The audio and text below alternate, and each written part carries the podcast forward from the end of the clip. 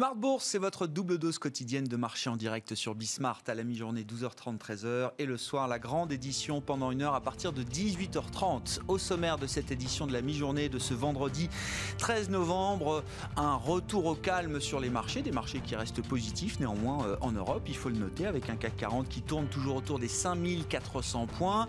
On consolide les, très forts mouvements de rotation sectorielle qu'on a pu observer en début de semaine après la communication de Pfizer sur l'efficacité de son vaccin. On a vu hier des banquiers centraux qui euh, préféraient tempérer un peu les ardeurs du marché, euh, estimant Jérôme Powell, Christine Lagarde ou d'autres qui sont réunis à l'occasion d'un forum organisé par la Banque Centrale Européenne. Hein. Ces banquiers centraux préfèrent attendre euh, d'y voir un peu plus clair sur l'efficacité, la production, la diffusion de ce vaccin avant de l'intégrer à leur perspective économique. Et dans l'intervalle, il faudra bien sûr que les banques centrales continuent de soutenir les économies et les marchés. Hein. La promesse promesse a été réitérée par Jérôme Powell ou encore Christine Lagarde. Et cette promesse sera sans doute concrétisée lors des réunions des banques centrales prévues au mois de décembre. La BCE réunit son conseil des gouverneurs le 10 décembre prochain. La réunion de la Fed suivra quelques jours après, les 15 et 16 décembre. Et les marchés attendent des actions de la part de ces deux grandes banques centrales. Les marchés positifs, donc, quelques résultats d'entreprise encore à, signaler, notamment les chiffres publiés par Engie ce matin qui permettent au titre de réagir positivement. Qui fait partie des plus fortes hausses du CAC à la mi-journée. Vous aurez les infos clés dans un instant de cette séance avec Nicolas Pagnès depuis la salle de marché de Bourse Direct. Et comme chaque vendredi à la mi-journée, le thème général de l'émission tourne autour de vos finances, les finances personnelles. On parlera euh, notamment de la démocratie actionnariale avec euh, sur ce plan un événement euh, historique, inédit. Euh, L'Assemblée générale en début de semaine d'Unibail Rodamco Westfield qui a été une, une, claque majeure, il faut le dire, pour le management euh, en place. On parlera également des labels qui sont en train d'apparaître à nouveau. Le label Relance a été lancé il y a quelques semaines par la Direction générale du Trésor. On en parlera avec le président de la F2IC qui sera avec nous en plateau. Et puis focus également sur les ETF, les ETF et les particuliers, les trackers qui prennent de plus en plus de place dans la vie des marchés et de plus en plus de place également dans les portefeuilles des épargnants français. On en parlera avec un des spécialistes de l'Ixor qui sera avec nous en plateau également pendant cette demi-heure.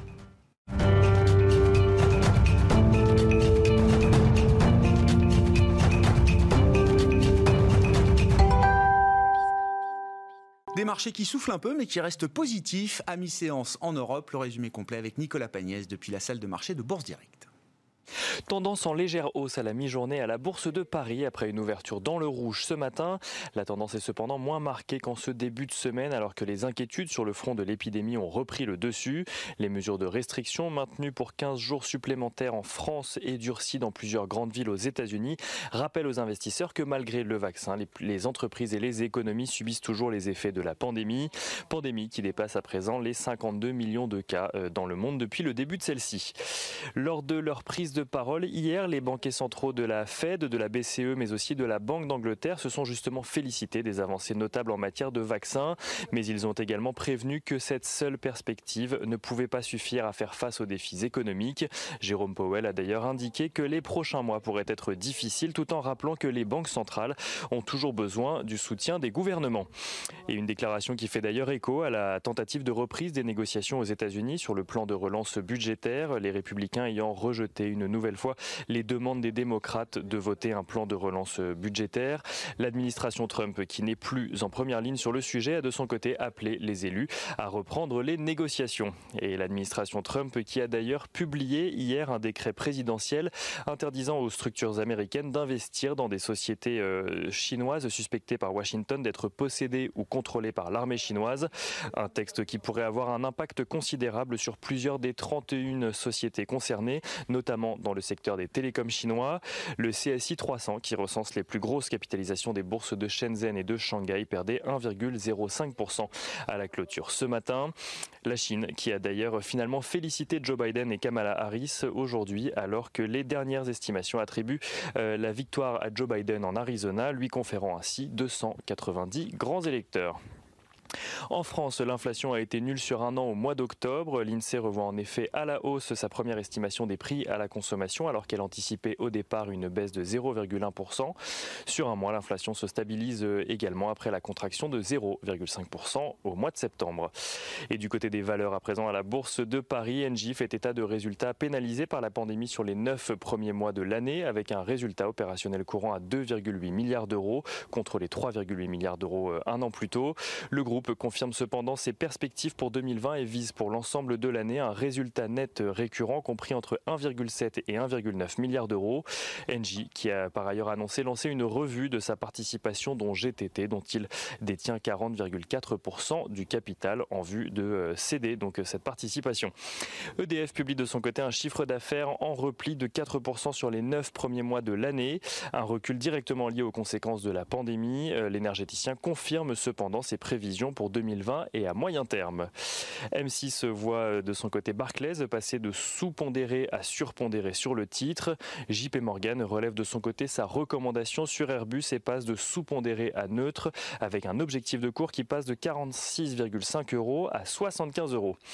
Sur le front des euh, matières premières, à présent, le pétrole s'apprécie ce matin à 43 dollars le baril de Brent. L'once d'or euh, se négocie, elle, euh, à la mi-journée, pardon, aux alentours des 1880 dollars et euh, sur le marché d'échange, l'euro dollar, lui, est au-dessus des 1, juste au-dessus des 1,18 dollars pour 1 euro. Nicolas Pagnès avec nous en fil rouge tout au long de la journée sur Bismart depuis la salle de marché de Bourse Directe.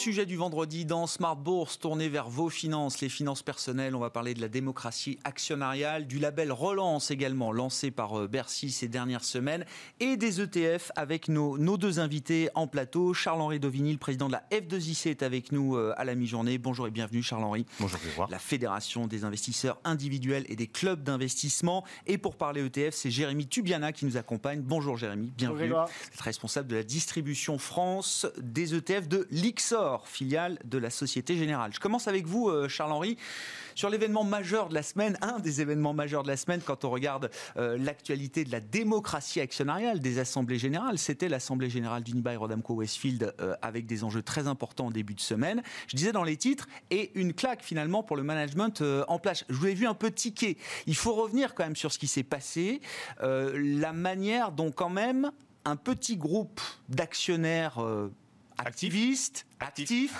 industriels, disent euh, certains. Je crois que Léon Bressler, notamment, se présente comme un actionnaire bah, euh, industriel. C'est le cas. A, permis de, de, renverser quand même le projet qui a été présenté par le management à l'ensemble des actionnaires. Ah non, mais on ne peut que s'en féliciter. Quoi. Je veux dire qu'à un moment ou à un autre, je ne peux que me féliciter, non pas du résultat, parce que je ne connais pas euh, le sujet, je ne suis pas actionnaire d'Unibail, euh, je n'ai pas regardé... n'a pas pris parti je ne prends pas pour un plan ou un autre Ah non, nous, on ne prend pas parti euh, là-dessus. c'est le rôle des actionnaires. Nous, ce qu'on dit à la fédération, c'est voter. Donc là, la démocratie a fonctionné. C'est-à-dire que les actionnaires je pense que c'est plus des deux tiers des actionnaires qui se sont exprimés. Donc c'est quand même, ça montre quand même un intérêt fort sur le sujet. Il y avait un vrai enjeu pour l'ensemble de l'entreprise.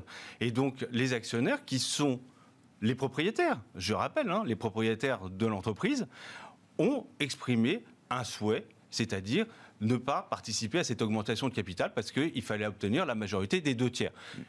Euh, il y a une majorité quand même qui se sont exprimés pour cette augmentation. 61%. La résolution a recueilli 61% de votes sur les deux tiers exprimés. Il manquait 5%. Et il manquait effectivement 5%. Voilà, c'est la règle de la démocratie, il fallait 66%, ils ne les ont pas eu.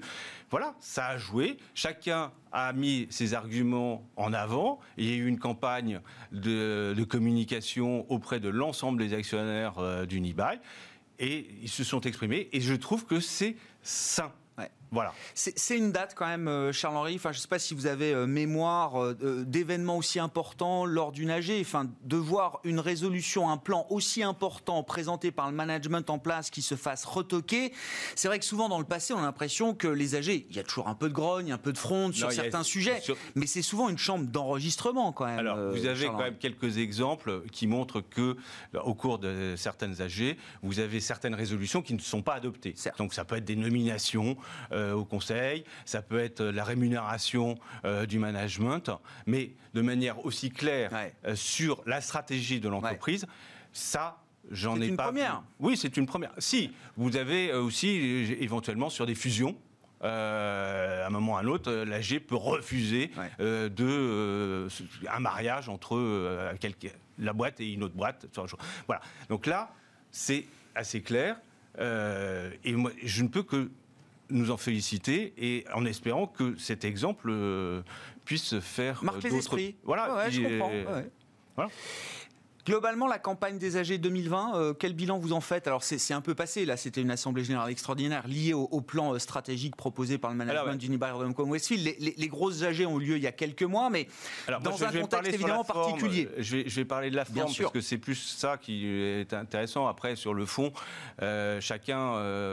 Est-ce que la démocratie actionnariale a pu s'exprimer? chaque, actionnaire fera son, son analyse en fonction des boîtes dans lesquelles il est actionnaire.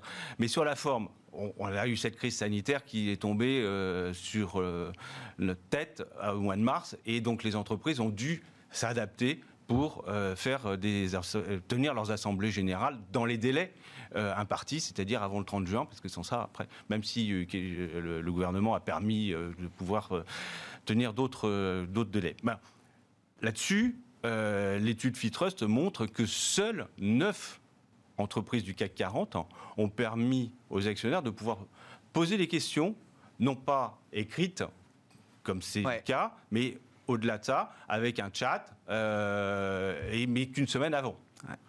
Il y a, euh, en revanche, Air Liquide a fait un effort. Lui, ils avaient mis un chat en direct pour que les uns et les autres puissent s'exprimer et avoir après un algorithme qui pouvait permettre d'interpréter ce que les actionnaires disaient en direct et de poser quelques questions quand même au management sur la stratégie et sur autre chose.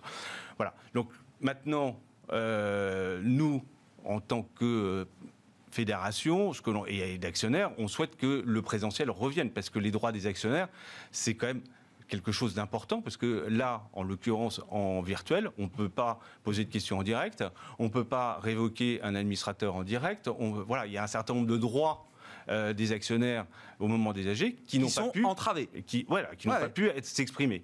Donc là, ce que l'on souhaite, c'est que les conditions sanitaires nous permettent de retourner au présentiel. Il faut quand même se préparer à ce que la campagne 2021 se fasse peut-être encore en virtuel, euh, en ah. attendant la diffusion massive du vaccin efficace euh, que tout le monde espère, Charles-Henri. Mais il va falloir retenir un certain nombre de bonnes pratiques quand même, peut-être dans la perspective de 2021. Alors à ce moment-là, on a le temps que les entreprises puissent se préparer justement à une campagne virtuelle, mais alors à ce moment-là, qui est véritablement une véritable interaction. Mm. Parce que vous avez vu un certain nombre d'AG, elles n'ont pas duré plus d'une heure ou une heure et demie. On a eu la lecture du président de son rapport de gestion, le rapport du commissaire au compte, et les résultats des votes, et basta, c'était plié. Donc euh, ça, on veut plus voir ça.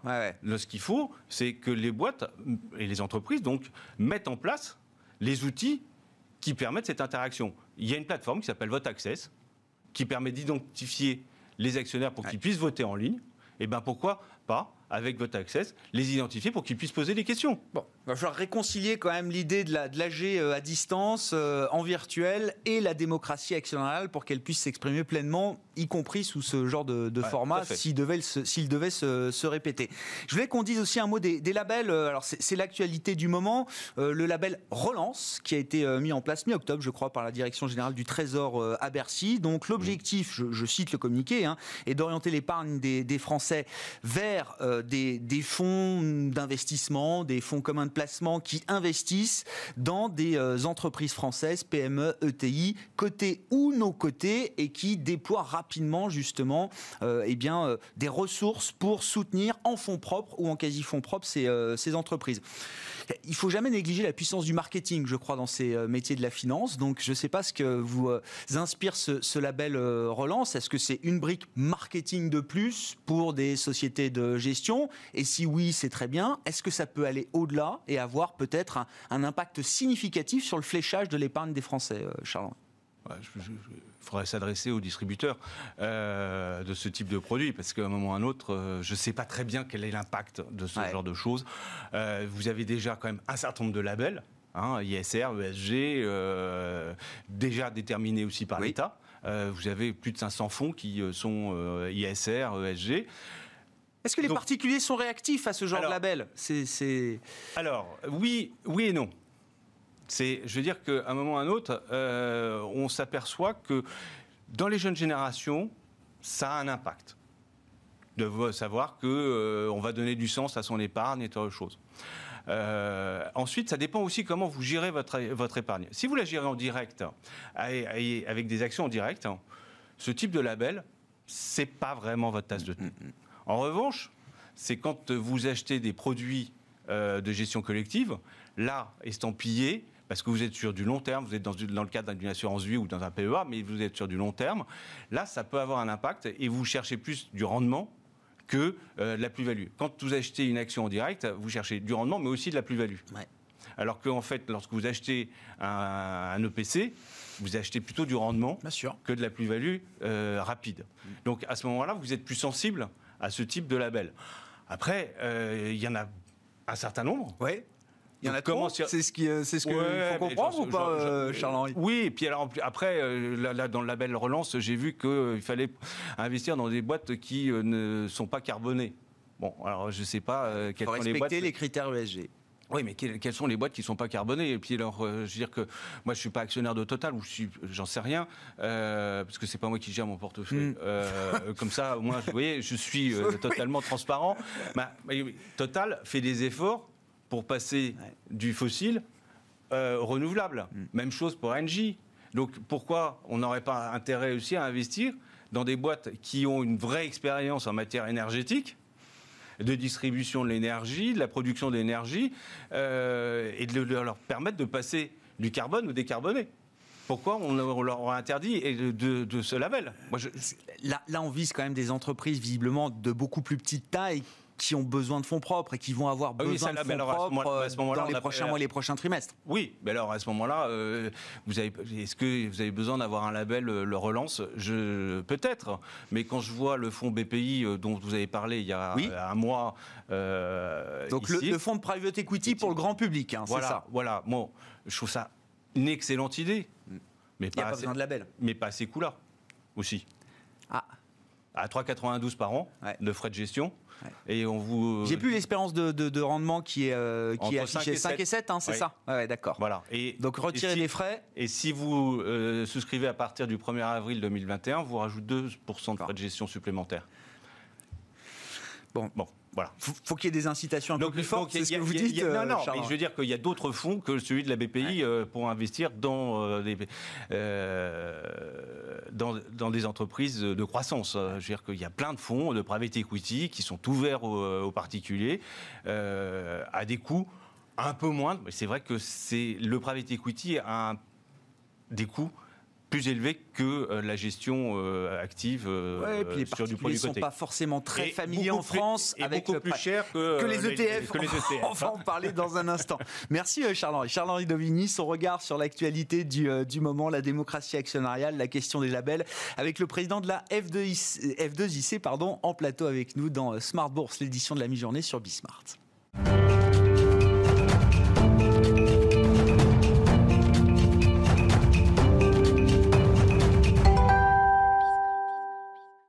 L'avez compris, on va parler des ETF avec Jérémy Tubiana. Je vous représente, euh, Jérémy. Vous êtes responsable de la distribution pour le marché français de l'IXOR ETF, filiale de la Société Générale. Euh, Jérémy, je, voulais qu'on fasse le point avec vous sur euh, l'intérêt et la, la popularisation pardon, de ces, produits, de ces trackers hein, qui sont là pour répliquer des, mouvements de marché sur des indices, sur différents segments de, de, marché auprès des particuliers. Je sais que ce sont des produits qui sont très utilisés par les professionnels, qui ont pris une place très importante dans le, monde de la finance et le monde de la gestion. Je voulais savoir quelle est la place que ça représente dans le portefeuille des épargnants français aujourd'hui, euh, Alors, c'est vrai que depuis quelques années maintenant, on observe une croissance assez importante de la collecte des ETF dans les enveloppes d'épargne utilisées par les épargnants français, que ce soit l'assurance vie, le PEA et plus récemment le PER.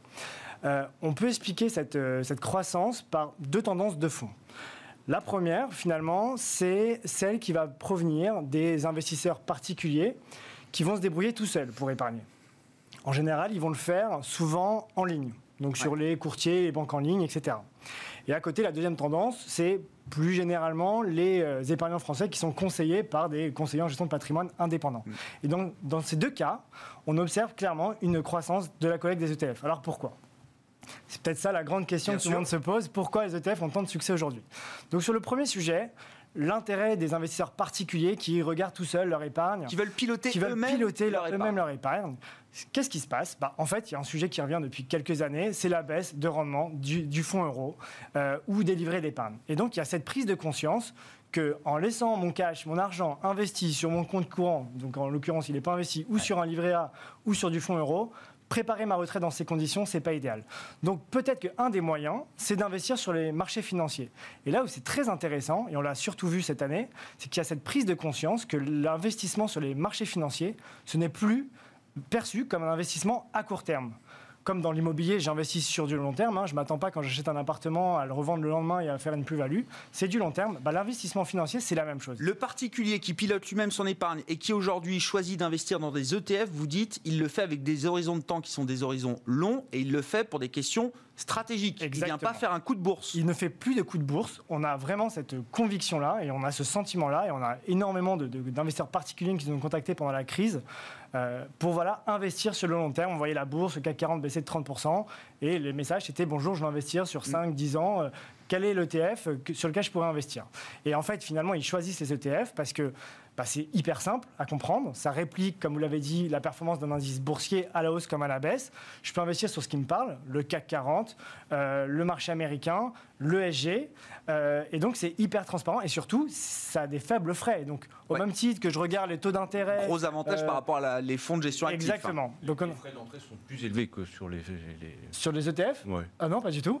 Ah, débat. Non, y a, y a on paye des frais de courtage, les mêmes frais qu'on paye comme quand on investit sur une action, en fait. Donc, il n'y a pas de frais ah, bah, je sais pas, j'ai essayé de regarder euh, un, ETF qui m'intéressait hier. Alors, vous avez sans doute vu le prospectus, mais en fait, c'est le marché primaire. C'est un marché qui ne vous concerne pas. C'est un ah marché. tout ce qui se passe en bourse, il n'y a pas de frais d'entrée, hormis euh, les commissions de courtage qu'on va payer quand on passe un ordre sur une action, par exemple. Donc il n'y a, pas, de débat pour vous, vous dites, Jérémy, sur la question des frais. Alors allez-y, mais, tant mieux, tant mieux. J'apprends quelque chose parce que moi, j'avoue que j'ai jamais investi euh, dans les trackers. Donc, euh, mais je trouve que pour, et c'est ce que nous on conseille quand quelqu'un nous téléphone à la fédération et nous dit bah, qu'est-ce que je pourrais faire et autre chose, bah, un des conseils, c'est de dire bah, regardez déjà ce que vous pouvez faire avec des trackers, parce que c'est un bon moyen de commencer à rentrer euh, en bourse. Et alors, non, mais juste, parce que c'est pas lui qui le distribue, mais c'est BNP Paribas. Oui, allez-y, finissez vite, Charles-Henri. Un ETF sur le Blue Ocean, euh, et ça, je trouve que c'est un, un, truc impact. Juste, moi, ce qui m'intéresse, Jérémy, c'est quel type d'ETF est-ce qu'on retrouve en masse aujourd'hui, justement, chez ces particuliers? Parce qu'il y a des ETF plus compliqué que d'autres. Hein. On ne va pas rentrer dans le les, catégories de produits, mais il y a des produits très simples, il y a des produits plus, complexes aussi dans les ETF. Qu'est-ce qu'on retrouve comme type de produit justement chez l'épargnant français aujourd'hui? Comme on, on, s'aperçoit qu'il y a justement ces nouveaux investisseurs qui vont utiliser des ETF, ils vont vraiment utiliser des expositions simples du CAC 40 du MSCI World, qui est les actions euh, mondiales sans les pays développés, le S&P 500, le Nasdaq, et de plus en plus, effectivement, des investissements ESG. Donc ça, c'est vraiment pour les nouveaux investisseurs qui s'intéressent aux ETF. Et à côté, mais on observe la même tendance en termes d'intérêt de collecte, c'est les épargnants historiques sur des, qui investissent sur des fonds actifs et qui, ont, qui sont justement déçus des performances. Ils sont déçus des performances des fonds sur lesquels ils sont investis, et donc ils vont privilégier de plus en plus les ETF. Et mm. donc ça, c'est vraiment une tendance de fond que l'on observe de la part des investisseurs particuliers qui vont rechercher bah, dans les ETF une solution vraiment simple, transparente et à frais réduits pour investir sur les marchés financiers. Quand on passe à travers la gestion conseillée, effectivement, à travers le réseau des CGP, euh, notamment, dont vous vous occupez, euh, Jérémy, euh, quelles sont les, les évolutions de ce point de vue-là? Est-ce que le, les CGP ont de plus, de plus, en plus tendance à proposer ce genre de produit à leurs euh, clients Est-ce que ce sont les clients avant tout qui trouvent de l'intérêt et qui demandent à leurs CGP d'intégrer ces produits dans, leur, euh, dans leurs allocations? Ah, Alors là, ce qu'on remarque aussi, bon, évidemment, les CGP sont également touchés par la baisse du rendement du fonds euro. Donc il faut trouver des solutions. Euh, une des solutions, ce sont les ETF. Et on le voit notamment euh, dans la croissance des référencements des ETF dans les contrats d'assurance vie distribués par des CGP. Euh, le référencement est assez exponentiel aujourd'hui. Euh, il y a de plus en plus de plateformes qui référencent des ETF et c'est justement un point important pour eux de le mettre en avant. Vous, conseillers financiers, vous allez pouvoir trouver des ETF dans votre univers. Donc déjà, les ETF sont une bonne solution pour vendre des unités de compte à leurs clients. C'est vraiment simple, c'est transparent et c'est pas cher. Le deuxième point, c'est qu'effectivement, bah, il y a le sujet de la réglementation. PRIPS, MIFID, NEDEA, un sujet qui pousse à la, transparence des frais. Et donc finalement, les conseillers sont de plus en plus challengés sur la performance de leur portefeuille. Et un des sujets, bah, c'est finalement de arbitrer bah, les fonds qui ne performent pas vers des ETF ou alors euh, utiliser les ETF comme outil de diversification. De, diversification. C'est vrai qu'en France, on a des super boîtes de gestion qui ont plutôt des billets européens. C'est difficile d'aller chercher des marchés américains, mondiaux, du Nasdaq. Je peux le faire en toute simplicité avec un ETF, surtout quand on sait qu'historiquement, les, e les US surperforment l'Europe bah, ça fait vachement de sens d'avoir des ETF. Au, final, alors évidemment, hein, votre paroisse, c'est celle des ETF, et donc euh, vous espérez que le marché des ETF grossira le, le, plus, euh, le plus fortement possible. Mais vous dites, euh, stratégiquement, il n'y a pas forcément d'opposition entre une brique de gestion active et une brique de gestion passive dans son allocation. Alors justement, nous, on dit que le bon portefeuille, c'est un portefeuille qui mixe les deux. Alors évidemment, tant mieux si on privilégie que les ETF, j'en serais ravi. on peut avoir un portefeuille 100% investi en ETF. Il y a d'ailleurs des fintechs qui ont lancé des gestions pilotées pour ceux qui qui veulent être accompagnés sur des, des, portefeuilles en respectant les profils de risque, de risque pardon, 100% ETF. Mais en fait, on remarque, on fait une étude chez Lixor qui permet d'aider les investisseurs à savoir s'il faut choisir un fonds actif ou un fonds passif, un ETF, sur une classe d'actifs donnés. Et la conclusion assez simple, c'est que sur les marchés assez efficients, euh, comme les US, avoir un ETF, ça fait vachement de sens.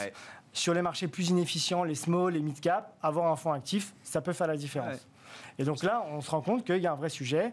Euh, et euh, bah, comme on a des ETF qui se développent, qui sont de plus en plus innovants, vous parliez des ETF un peu plus techniques, c'est pas forcément technique, c'est plus innovant. Donc au-delà des ETF classiques sur le CAC 40, sur le S&P 500, le Nasdaq, bah, on va retrouver des ETF euh, qui vont permettre de lutter contre le réchauffement climatique. Donc on a lancé chez Lixor récemment des ETF qui vont respecter les accords de Paris. Donc on l'a vu, ça va être un vrai sujet avec euh, mm. l'élection de Biden.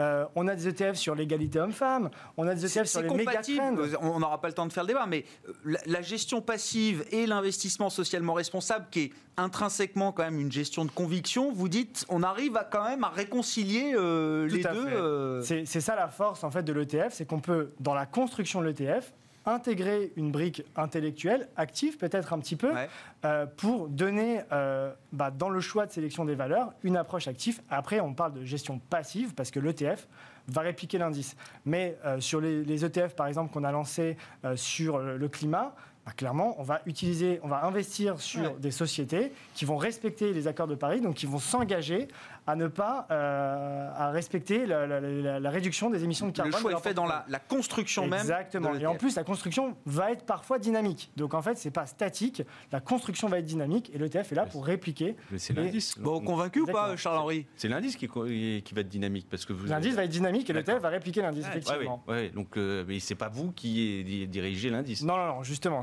Non, mais, non, moi je suis tout à fait convaincu. Ça, non, non, mais ça, non, mais juste pour euh, l'actionnaire ou l'investisseur individuel, ce qui est génial avec les, trackers, c'est que vous pouvez mettre des actions américaines dans votre PEA. Ah oui. Effectivement, je crois que je l'ai convaincu et je vais le voir après. je vous laisse finir votre discussion, messieurs. Merci beaucoup d'avoir été avec nous en plateau à la mi-journée dans Smart Bourse. Jérémy Tubiana, responsable de la distribution de l'IXOR ETF sur le marché euh, français notamment, et Charles-Henri Dovini, le président de la F2IC, la Fédération des investisseurs individuels et des clubs d'investissement, étaient nos invités. On se retrouve ce soir en direct à 18h30 sur Bismart.